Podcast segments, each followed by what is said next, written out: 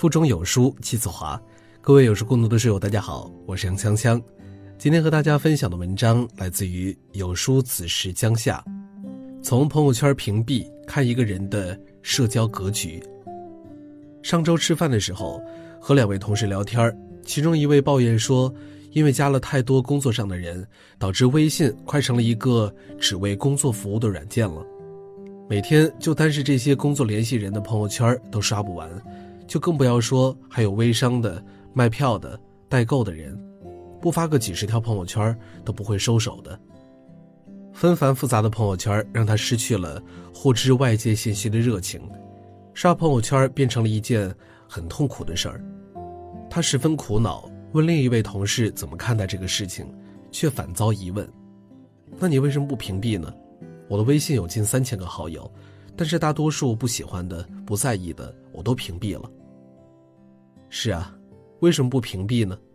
似乎从小受到的教育里，我们都打心底里认为，隔绝一个与自己有关系的人的信息是不正确的，是不礼貌的。但慢慢长大以后，发现，这个世界上有很多东西，其实并不值得我们花太多的精力去关注。屏蔽掉无关的人和信息。反倒是一种难得的能力。只有不去在意那些无意义的，才能把时间留给对自己真正有价值的。乔布斯曾说过一句话：“不要让别人的议论淹没你内心的声音、你的想法和你的直觉。”深以为然。一个人成熟最大的标志，就是不让别人的想法决定自己的人生。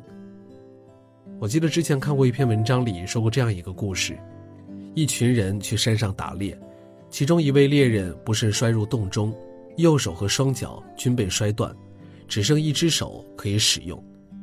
但是这个洞很深，洞壁十分陡峭，周围什么工具都没有，谁都没办法救他。天无绝人之路，好在洞壁长了一些还算坚韧的草，那位摔倒的猎人。就用自己仅剩完好的左手撑住洞壁，用嘴巴咬着草，试图一下一下向上攀爬。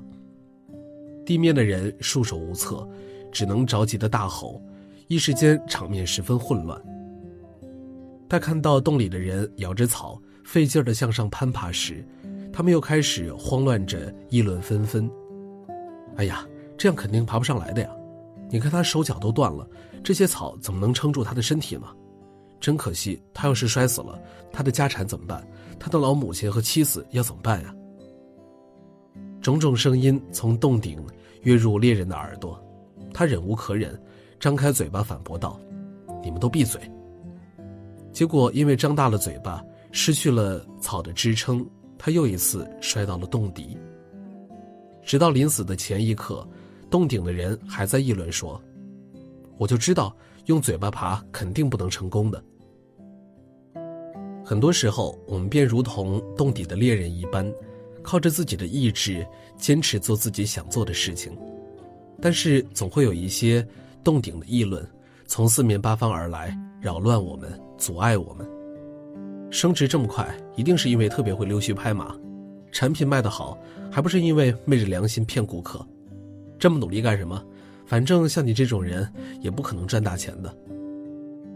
面对别人的坚持与努力，只会在旁边满口闲言碎语的人，无非是为了欺骗自己，在别人的身上找一种虚幻的平衡。真正厉害的人，根本不会有时间、有心思去议论别人，总是对着他人指指点点的人，是真正的失败者，只能再过过嘴瘾罢了。因此。不要在意那些人的非议，屏蔽这些不好的声音。别人的议论只是他们的观点，你最需要在乎的，只有你自己的想法。要知道，没有人可以让所有人都满意，总会有人对你说三道四。别去接受错误的建议，也别让他人的议论困扰你。非议这种东西就像犬吠一般，你越理他们，他们越叫得起劲儿。屏蔽这些声音，专心走自己的路，总有一天会用你的成功证明他们的无知。俗话说得好，常与同好争高下，不与傻瓜论短长。人的一生总会认识各色各样的人，这些人中，有些成为你的至亲好友，伴你前行，也有满身戾气，怎么也谈不来的。而这样的人，你和他是说不通的，一味的较劲儿，反而伤害的是自己。还记得前年那个被女子长发甩到，男子暴怒端起火锅泼他脸的新闻吗？这个女子前往火锅店用餐，因为在转身的时候头发太长，一不小心碰到了邻座一位名叫黄某的男子的脸，结果黄某当场暴怒，大骂这位女子不讲卫生，没有公德心。即使女士赶紧道歉。黄某还是骂个不停，女士很无奈，回击道：“你有必要这么大声吗？”谁知下一刻，失去理智的黄某竟然端起桌上的火锅，朝女士的脸泼了上去。据当时的目击者回忆，这是一锅煮了很久、温度很高的火锅汤，女士的脸受到了很大的伤害，而且当时黄某的老婆就坐在旁边，还试图劝他不要冲动，有话好好说。谁也想不明白。只是被头发甩了一下，还能遭到这样的报复吗？殊不知，垃圾人的世界是没有道理可言的。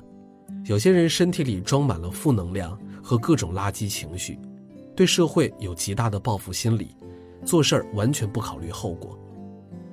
就像那本名叫《垃圾车法则》的书中的一段话：有的人就像是垃圾车，他们装满了垃圾，四处奔走，充满懊悔、愤怒、失望的情绪。随着垃圾越堆越高，就需要找地方倾倒释放出来。他们会逮着一切机会，到处碰瓷儿、找茬儿、泄愤。如果你给他们机会，垃圾就会全部倾倒在你的身上。尼采曾写过一句很有意思的话：“我之所以这么聪明，是因为我从来不在不必要的事情上浪费精力。而这不必要的事情中，首要的就是无效社交。”在这个看重人脉关系的社会，我们总是会花很多时间去维持所谓的圈子，各种酒局聚会充斥着我们的生活。但实际上，酒桌上的推杯交盏、交换名片过后，这个所谓的朋友也只是在微信列表里无声的躺着，并不会成为你真正的朋友。而为获得这段关系，耗费在酒桌上大把时间，实在是得不偿失。老戏骨陈道明对待无效社交的方式就很值得学习，常常受到人们的称赞。他在闲暇时不喜欢参加饭局，总是更乐意自己一个人待在家里，练习书法、弹弹琴、研究古籍，有时还写几篇杂文。好友冯小刚因此还总是笑他老待在家里，还不如把这些功夫用在参加一场饭局来的有用些。可是陈道明却不以为然。他将这些社交的时间全部用于提升自己，也正因为如此，我们总能看到他越来越精湛的演技和令人惊艳的才华。就像李嘉诚曾说过的那句话：“先别把太多时间花在社交聚会上，而要多花点时间读书，提高专业技能。唯有先提升自己，你的世界才能更大。”盲目的追求关系，维持社交。需要付出极大的时间代价，而这些时间本可以用在让自己变得更好上。摒弃掉那些无效社交，才能将时间用于真正有意义、有价值的事情。即使有些时候会感到孤独，但也正因为这份孤独，才能给自己清醒的头脑，坚定走自己想要走的路。终有一天，你会成为自己想成为的人。到那个时候。就真的不需要花费时间去社交了，因为你的优秀会吸引更多志同道合的优秀者。生命不能承受之轻里有这样一句话：从现在起，我开始谨慎地选择我的生活，我不再轻易让自己迷失在各种诱惑里，我要往前走。只有屏蔽掉不好的，才能让生活干净，让自己平静。一个人也只有和自己好好相处。才能更好的面对这个世界。屏蔽非议就是清扫前路的障碍，屏蔽垃圾人就是提高生活的质量，屏蔽无效社交就是提升人生的层次。人生漫长，且看将来。好了，文章和大家分享完了。你是什么样的格局，决定了你人生的高度；你是什么样的性格，决定了你人生的下限。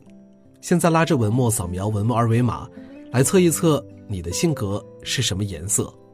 在这个碎片化的时代，你有多久没有读完一本书了呢？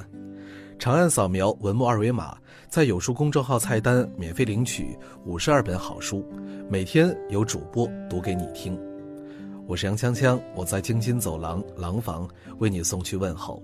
喜欢这篇文章，走之前记得在文章末尾给我们的文章点一个再看。